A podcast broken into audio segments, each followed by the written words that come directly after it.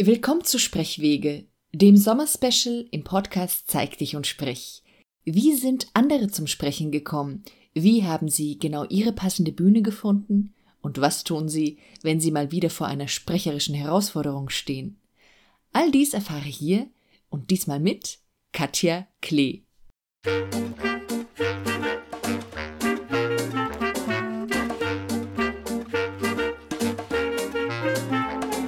Willkommen bei Zeig dich und sprich, dem Podcast für Unternehmer, die mit ihrem Sprechen mehr Kunden anziehen wollen. Erfahre hier, wie du deiner Persönlichkeit in Stimme, Worten und Körpersprache Ausdruck verleihst. Mir ist wichtig, dass du mit deinem Sprechen sichtbar und hörbar wirst und das authentisch und wirkungsvoll zugleich. Finde deine eigene wahre Stimme als Sprecher und als Selbstständiger. Mein Name ist Steffi Schwarzack und ich freue mich darauf, dich als Hörer zu begleiten und vor allem freue ich mich auf dein Sprechen.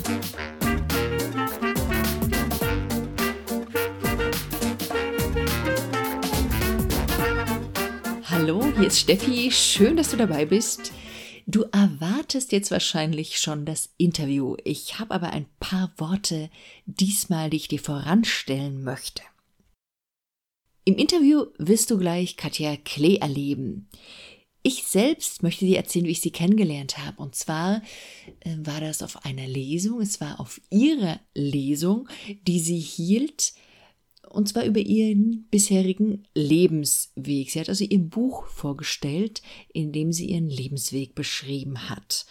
Und während ich in dieser Lesung saß und sie ihren Weg beschrieb, war für mich plötzlich diese Idee da, ja, ich möchte gerne auch Wege zeigen, nämlich Sprechwege, wie Menschen zu dem Sprecher geworden sind, der sie heute sind. Und somit kann man sagen, dass die Katja ein Stück weit schuld ist, dass es jetzt diesen Gedanken hier gibt, diese Idee, diese kleine Mini-Reihe, ja, von, von der Präsentation von unterschiedlichsten Sprechern. Ich möchte dir auch kurz erklären, weil das im Interview sehr, sehr spät erst rauskommt, dass Katja Klee, ja, man könnte sie vielleicht, wie sie es selber auch macht, sich als Lebenskünstlerin ein Stück weit bezeichnen.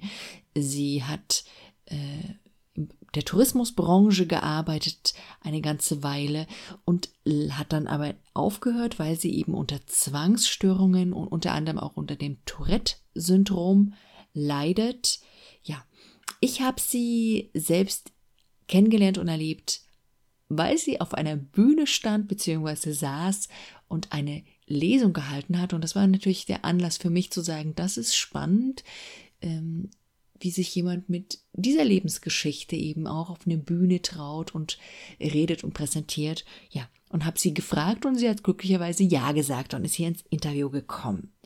Für mich war es auch ganz ja, herausfordernde und interessante Erfahrung, weil wir einen anderen Weg des Interviews gegangen sind, als ich das üblicherweise tue, also nicht online mit Headset, mit äh, Online-Programm, einfach weil das technisch mit den Operationen, die sie hatte, nicht so gut ging, sondern wir haben uns dann eben live getroffen. Ich habe mit meinem nicht perfekt für Live-Interviews gemachten Mikrofon trotzdem die Aufnahmen gemacht und ich finde, die sind ganz gut geworden.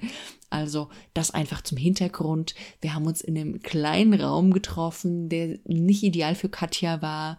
Ja, das alles so als zu der Entstehungsgeschichte, wie jetzt eigentlich diese Folge hier zustande gekommen ist. Und ich bin sehr dankbar, dass Katja sich darauf eingelassen hat, auch mit dieser Herausforderung, die das für sie bedeutet hat, in diesem Raum zu sein.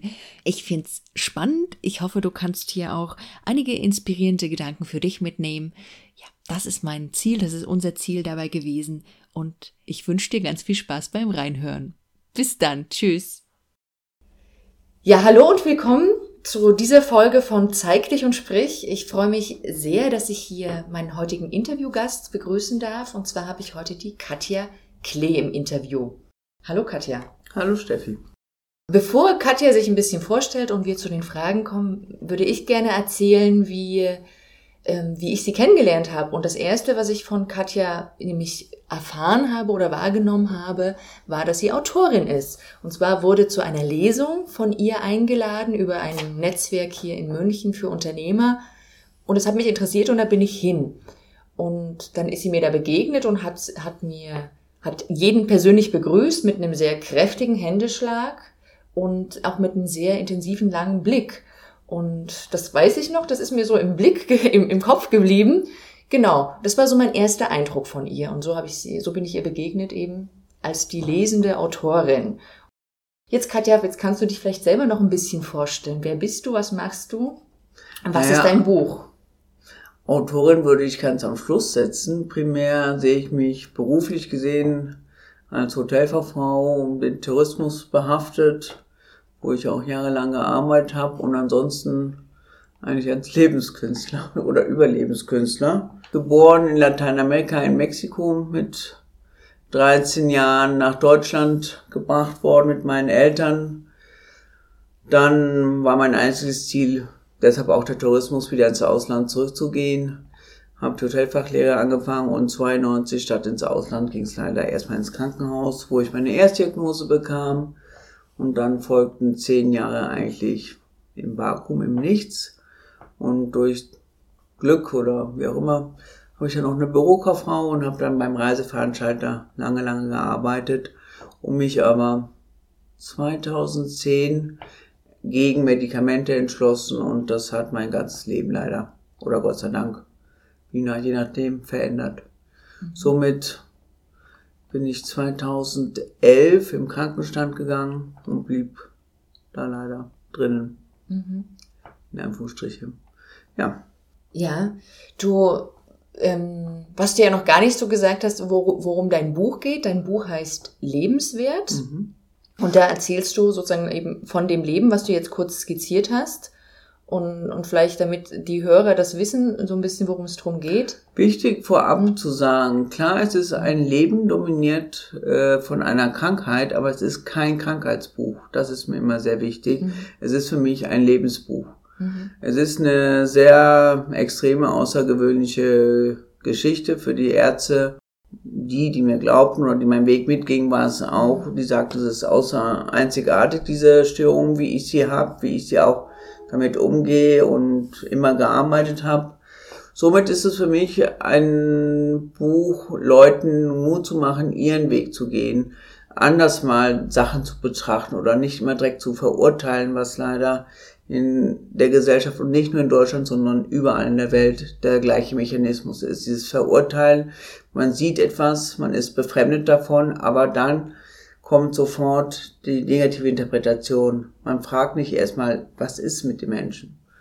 Und das war so ein bisschen auch die Aussage von dem Buch, anders mal denken, anders zu betrachten. Und anders ist für mich auch ein sehr wichtiger Begriff geworden. Nicht zu bewerten in besser oder schlechter, sondern anders. Mhm.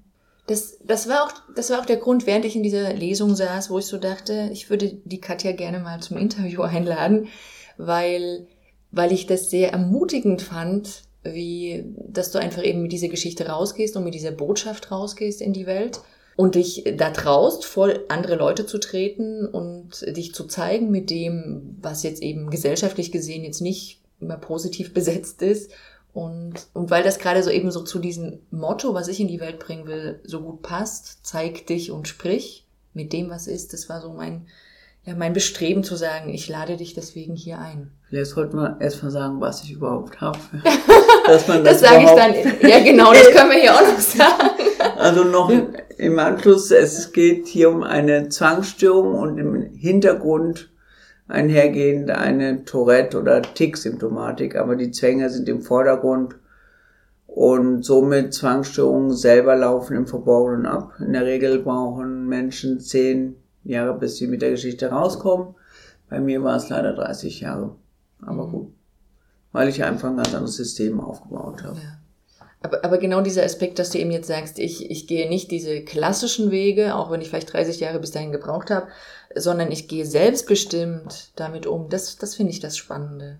Ja, ich ja. glaube, den klassischen Weg bin ich nie gegangen. ja. Wann, wann, war denn, wann war denn der Punkt eben, wo du gemerkt hast, du willst deine Geschichte jetzt eben nach draußen hin zeigen? Naja, was heißt zeigen? Das war ja nicht zu übersehen, leider. 2004 fünf war das erste Mal, dass ich anfing zu schreiben. Damals, ähm, 2004 war das erste Jahr, wo ich versuchte, ohne Medikamente zu überleben. Das hat mich fast das Leben gekostet. Und 2008 Ende 2004 wurde ich wieder auf ein neuartiges Präparat eingestellt. Es hätte ja auch was werden können, aber man wusste es nicht. Und somit, wo ich anfing zu schreiben, war Anfang 2005, wo ich noch geistig klar war. Und dann mit der Zeit trübte ich ein, dann habe ich auch aufgehört zu schreiben. Mhm. Somit, damals habe ich mir noch keine Gedanken gemacht, was da jemals raus wird. Und 2013, da war ich mittlerweile nach der zweiten Hirn-OP in Köln es ist in den ganzen Jahren so viel immer doppelt und dreifach und gleichzeitig passiert und so viele extreme Sachen, wo ich dachte, ja, das will ich der Welt mitteilen, was alles passiert. Mir, mir hat, auch für mich war das eine Entwicklung zu erkennen, dass ich komplett anders mit meinem Krankheitsbild umgehe, als das, was leider in Psychiatrien zu finden ist und auch wenn das schwierig für mich war, in Grunde genommen war es gut, dass ich erst 92 überhaupt eine Erstdiagnose bekam, weil ich konnte dann Beruf erlernen. Und alles Mögliche hätte man mich mit 14 vielleicht in ein Krankenhaus gesteckt, hätte ich nie eine Zukunft gehabt. Mhm. Und somit, denke ich, bin ich von klein an immer andere Wege gegangen. Mhm. Galt natürlich als renitent. Und was ist jetzt aber so dieses Hauptmotiv, dass du sagst, du willst eben, du, du sagst ja, du schreibst in dem Buch, du willst Spuren hinterlassen. Was ja. ist so die, diese Botschaft? Das ist die, die letzten sechs Jahre. Ich konnte mich aufgrund meiner Zwangsstörungen nicht kleiden, weil ich die Kleidung zerriss. Somit war ich, konnte ich mich entscheiden, bleibe ich zu Hause, isoliere ich mich oder gehe ich in Decke, barfuß, Sommer wie Winter raus.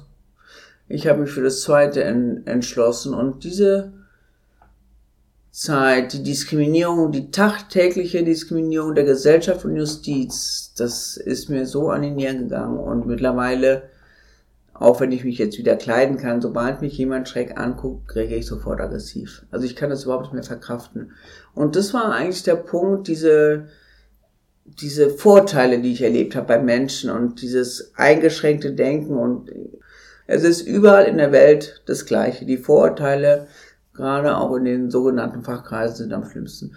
Das hat mich zu bewogen zu sagen, nee, ich, ich will einfach meine Geschichte erzählen.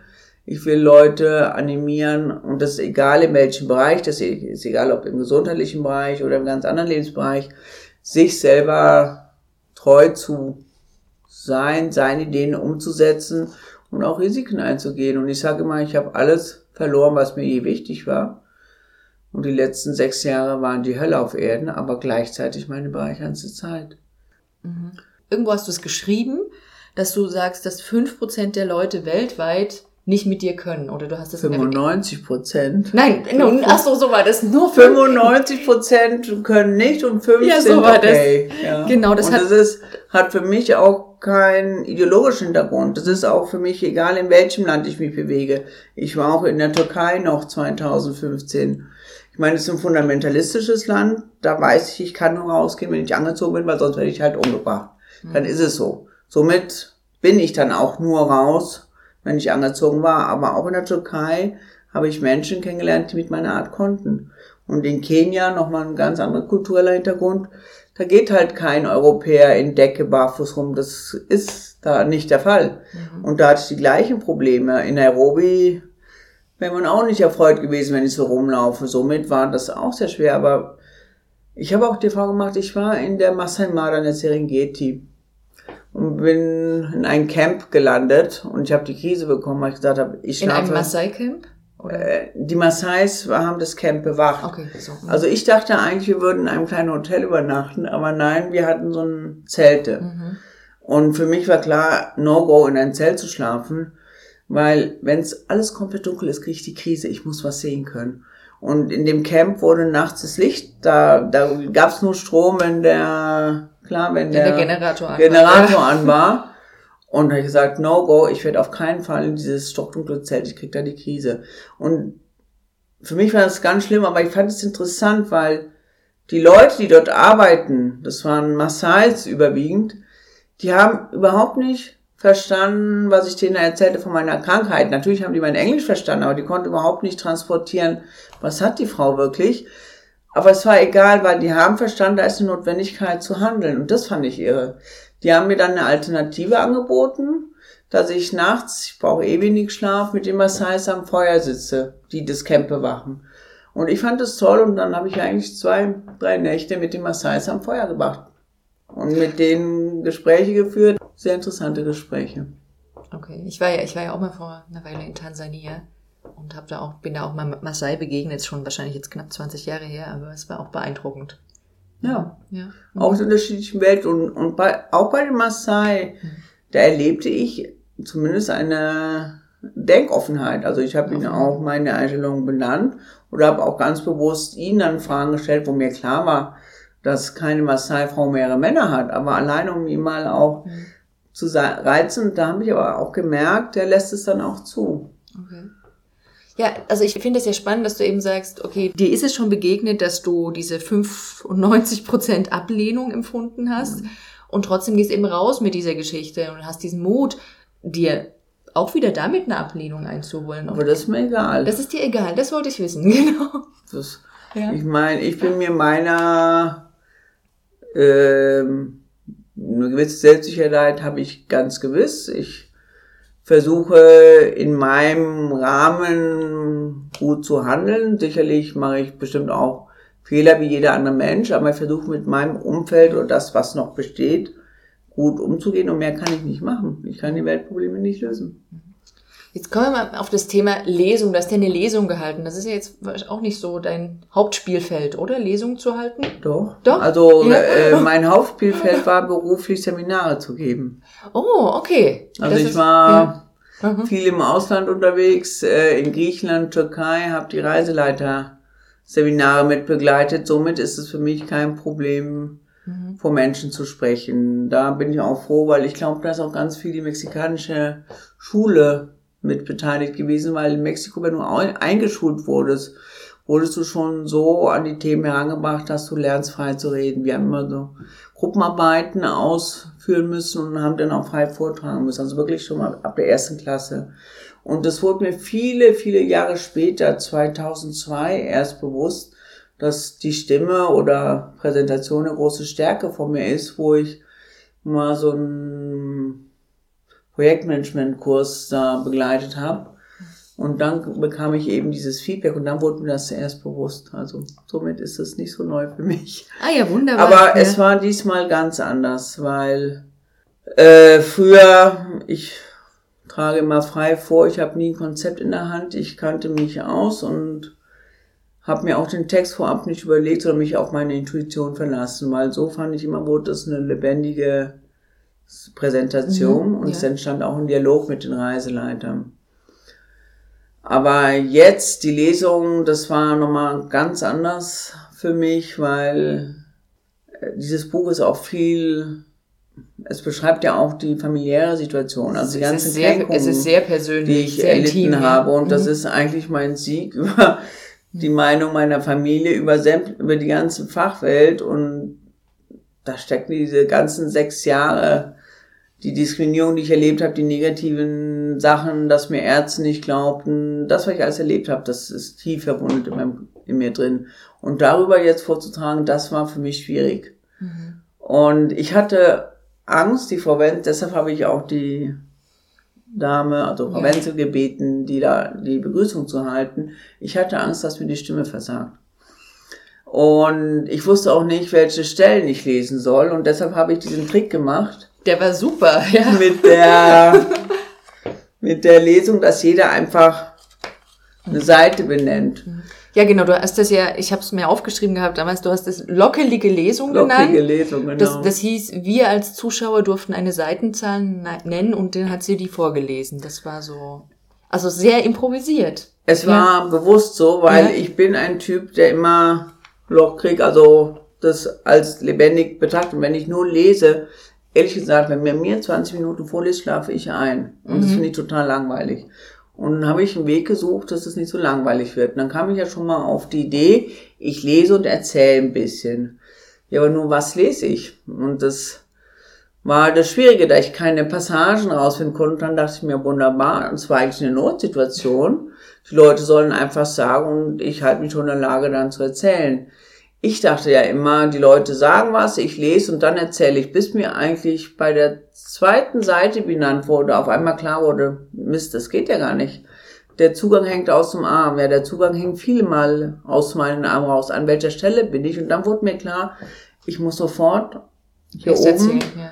ich muss vorab erzählen, was passiert ist. Mhm. Und das war dann, da war ich heilfroh, dass ich diese Gratwanderung gut geschafft habe, weil immer wenn ich eine Seite aufschlug, die benannt wurde, musste ich sofort wissen, in welchem Jahr befinde ich was, was vorher, was war danach und dann einfach äh, Talk ein bisschen zu erzählen. Und der Schluss wurde ein bisschen lang, ja, aber das war auch, weil ich den Schluss so gerne mag und ich den, den Zuhörern Da, also da steckt ja, also gerade im. Schluss steckt ja auch deine Hauptbotschaft dann nochmal drinne, die du dann nochmal in die Welt raus sendest und schickst. Ja.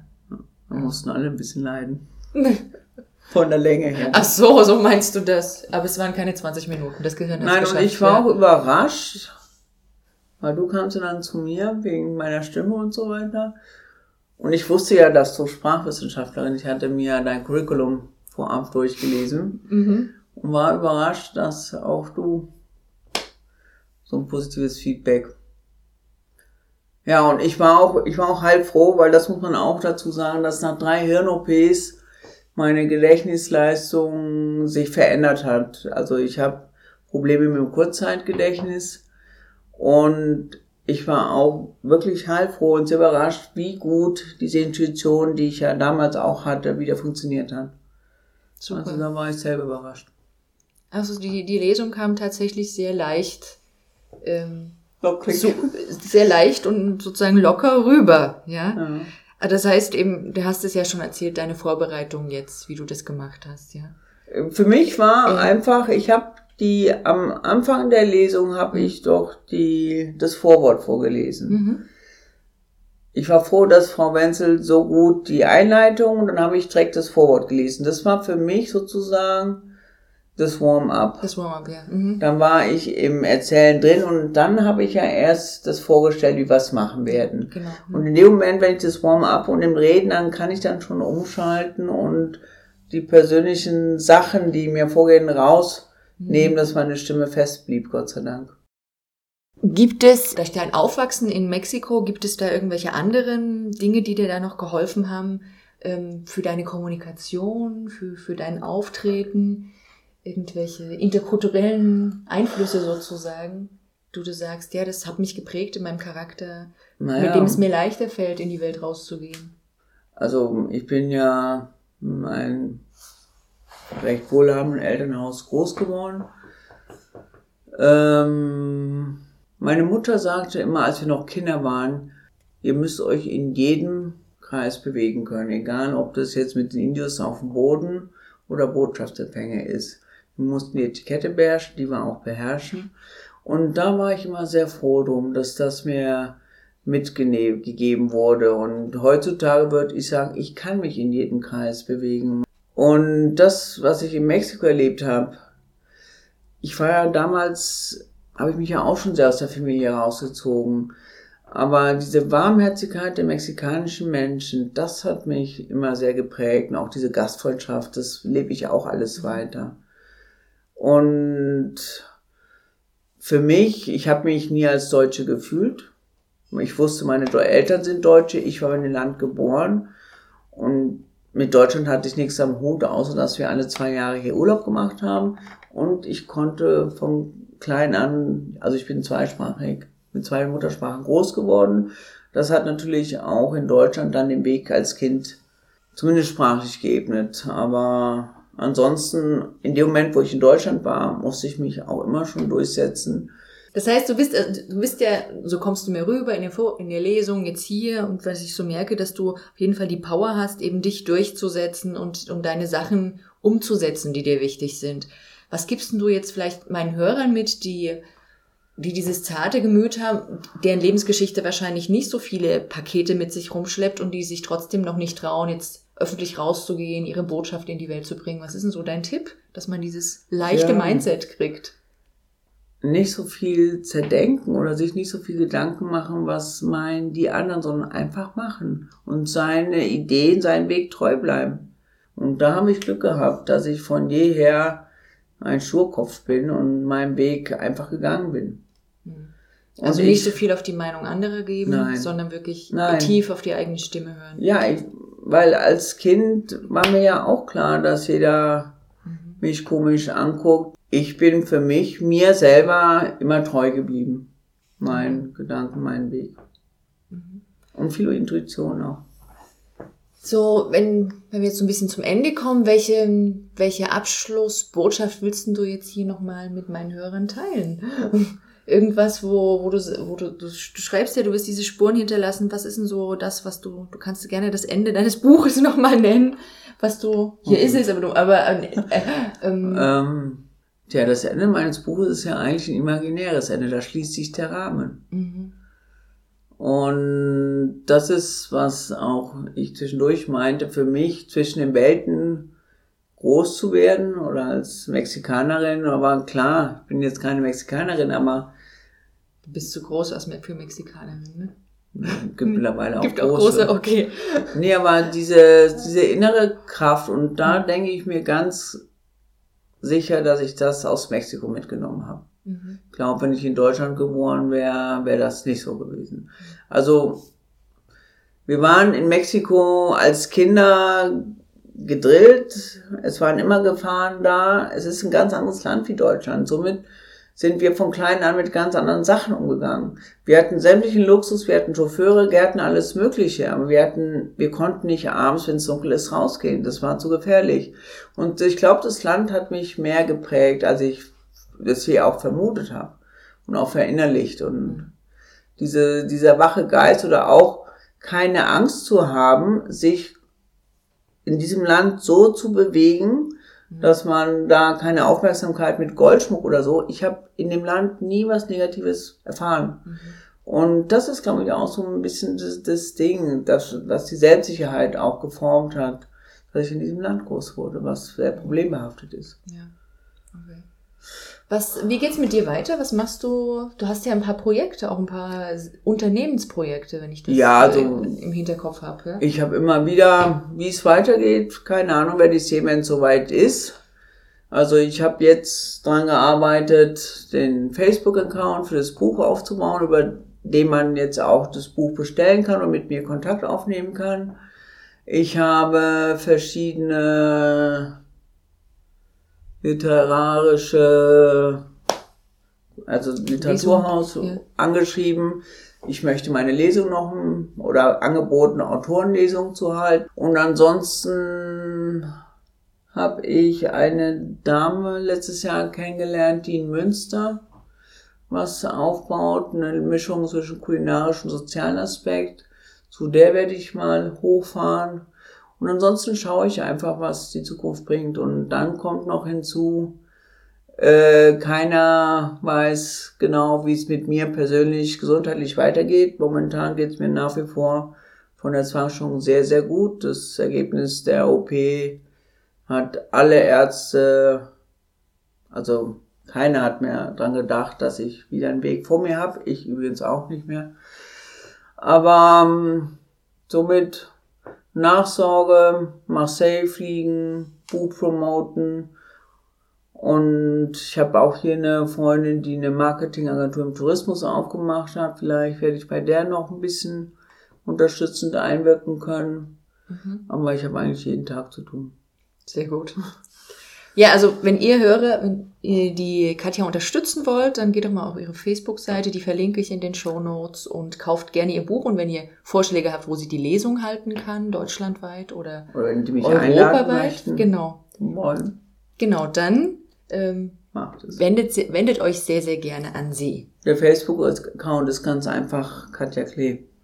Genau, also facebook.com slash Katja Klee. Also wenn jeder, der in Facebook ist, ja. kann unter Katja Klee mein Profil und dann ist da das die Seite verlinkt. Auch direkt auf lebenswert. Okay. Ja, aber als Promotion ist es ja, ja. perfekt für dich. Genau, wir werden noch ein paar Fun-Trailers machen. Das ist im August noch.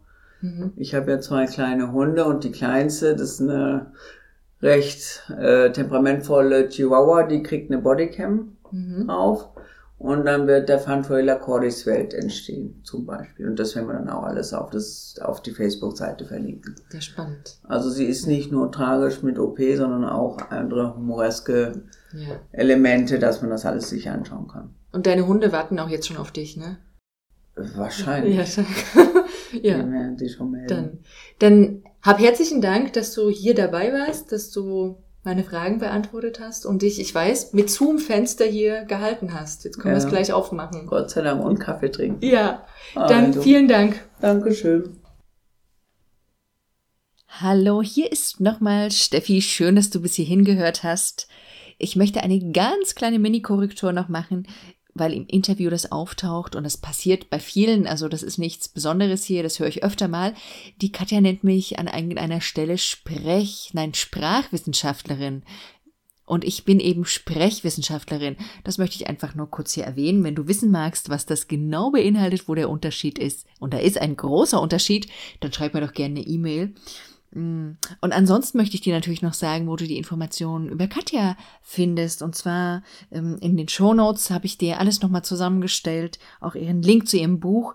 Und zwar unter steffischwarzack.de slash Folge 022, also Folge 022. Schreib mir doch auch gerne, wenn du Ideen hast, wen ich irgendwann in den nächsten Wochen und Monaten hier auch einladen sollte und interviewen sollte. Ich habe, wie gesagt, ein paar Anregungen bekommen und freue mich über andere Ideen. Du darfst dich auch selber vorschlagen, wenn du Lust dazu hast. Und ansonsten freue ich mich natürlich immer über deine Likes, Kommentare und eine gute Rezension auf iTunes. Ja, ansonsten bleibt mir nur zu sagen, tschüss, bis zum nächsten Mal, deine Steffi.